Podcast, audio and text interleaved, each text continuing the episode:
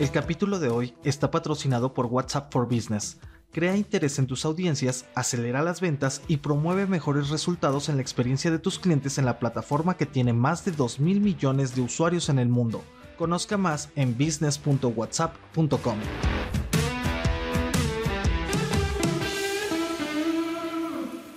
Muy buenos días. Un perfil emerge para darle sazón al rumbo electoral en México. Más allá del terreno político, ¿cómo se comportan los mexicanos ahora cuando van al súper?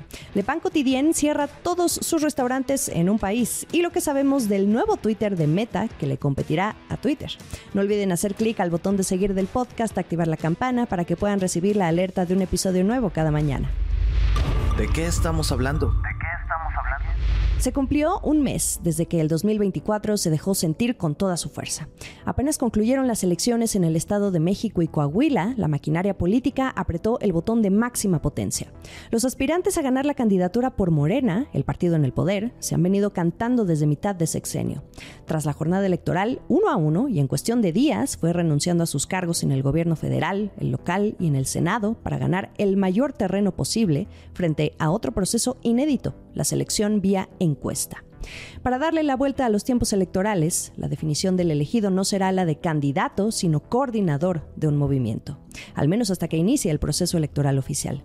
Y los mismos pasos siguieron en unidad los partidos de oposición y grupos ciudadanos que hace 10 días presentaron un método que en cuestión de horas mostró más tropiezos que fuerza en un intento por no perder tiempo frente a otros aspirantes que llevan haciendo campaña incluso desde sus funciones en el gobierno. Varios políticos y ciudadanos, en cuestión de días, decidieron hacerse a un lado y en medio de todo el remolino político, en seis días, de la noche a la mañana, otro perfil cobró fuerza en el ambiente hasta suena ya como el factor sorpresa, un posible caballo negro, un perfil poco probable que rápidamente entre la opinión pública se ha colocado como el más fuerte entre otros 14 perfiles que buscan o buscaban registrarse a un proceso que también elegirá vía encuesta a su candidato disfrazado de coordinador. Ese perfil es el de una mujer, Xochitl Galvez, originaria de Hidalgo, defensora desde los 14 años de los derechos de los pueblos indígenas, ingeniera en computación, emprendedora.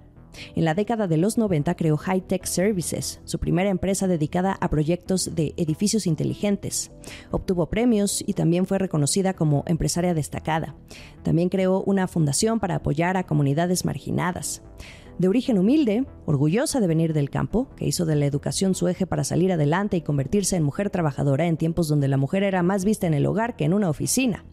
Un perfil que, naturalmente, y que desde hace más de 30 años ya rompía esquemas. Entró al servicio público en el sexenio de Vicente Fox. Quiso gobernar Hidalgo, pero terminó como jefa delegacional de Miguel Hidalgo en Ciudad de México. Luego se convirtió en senadora por el PAN. Escaló rápido, aunque también tiene sus polémicas. Ahora pongan todo esto en una contienda electoral. Por ahora suena fuerte y además viene a meterle chispa a una conversación que había estado cargada hasta ahora a los posibles sucesores del presidente López Obrador. Y hablando del presidente, Xochitl Galvez ha sido el único perfil que deja ver que le incomoda. Desde el templete de sus matutinas ya le llama incluso la candidata de la mafia del poder. La tarde del 3 de julio, vestida en un traje morado, un color completamente relacionado a las mujeres, la senadora Galvez presentó su registro para contender por esa coordinación o candidatura, como le quieran llamar. Estamos a menos de dos meses de que se realicen las encuestas que definirán a los contendientes por la presidencia de la República. Por el lado del partido en el poder, Claudia Sheinbaum lleva la preferencia. Una encuesta rápida elaborada por Massive Caller el 3 de julio revela que tanto ella como Xochitl Galvez son las favoritas como candidatas a la presidencia, seguidas de Marcelo Ebrard contra Enrique de la Madrid. Hasta hace poco, el objetivo de Xochitl Galvez era ganar el puesto que deja Sheinbaum como jefa de gobierno de Ciudad de México. ¿Qué cambió tan rápido? ¿Será que México vea por primera vez en su historia a dos mujeres buscando la banda presidencial? El carisma va a ser el nombre del juego, pero también sigue estando a prueba la capacidad para gobernar en todos los frentes que aquejan a México, el fondo, las propuestas. El arrastre popular no necesariamente se traduce en un buen gobierno. Esto es el dato del día. Hagamos un ejercicio rápido. En los últimos tres años, intenten recordar cuántas veces solían ir al súper por semana y cuántas veces van ahora. ¿Los viajes a su tienda de confianza son más frecuentes? Fíjense que los consumidores mexicanos sí aumentaron la frecuencia de visitas a los supermercados en búsqueda de ofertas en medio de una alta inflación que, aunque decrece, como lo venimos platicando cada dos semanas, pues sigue alta. Lo que detectó Kantar, que es una consultora que mide el pulso de los consumidores, es que disminuyó el número de productos de compra en cada visita al súper. Ahí un ejemplo del poder adquisitivo y mejor de poquito en poquito para lo que vaya alcanzando. La conclusión es que el consumidor está modificando la forma de comprar para hacer rendir el dinero. Aquí la evidencia. En el primer trimestre de 2020 los consumidores realizaban una visita. En el tercer trimestre de 2022 la frecuencia aumentó a tres veces y al primer trimestre de este año muestra la misma tendencia.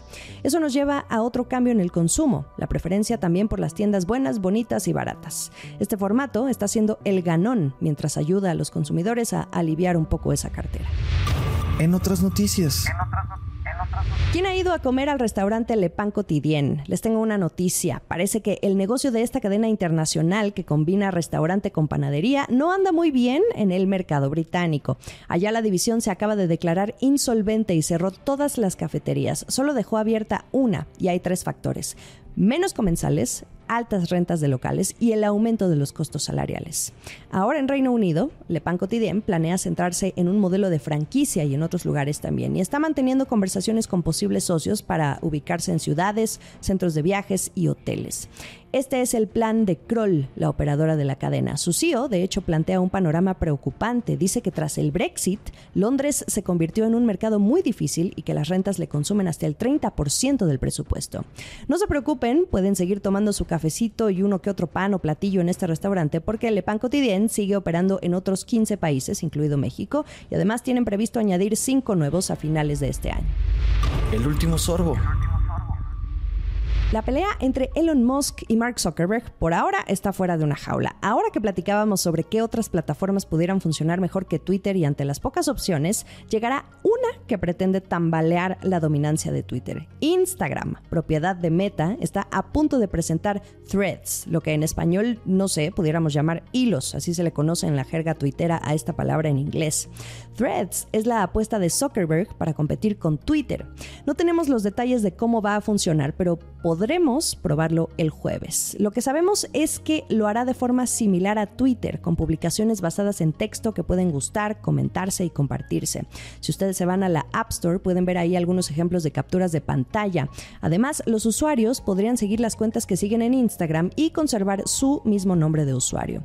Y un lanzamiento así no puede llegar en un mejor momento. Queda claro que el gancho de Meta es aprovecharse de los problemas que presenta Twitter actualmente, o más bien lo difícil que se la ha hecho a los usuarios.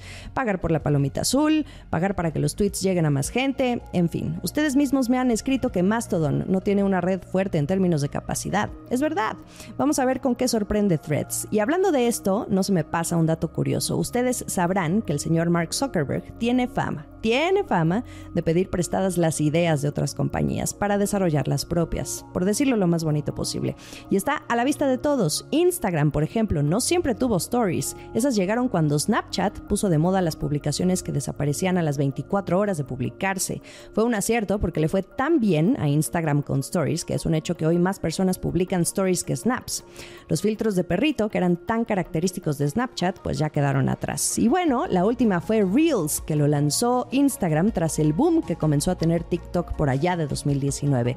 Hoy los Reels le compiten al tú por tú, pero a Meta también le han ayudado a impulsar el crecimiento, no solo en Instagram, sino en Facebook. Acuérdense que hoy más de 3 mil millones de personas utilizan diariamente al menos una de las aplicaciones de Meta.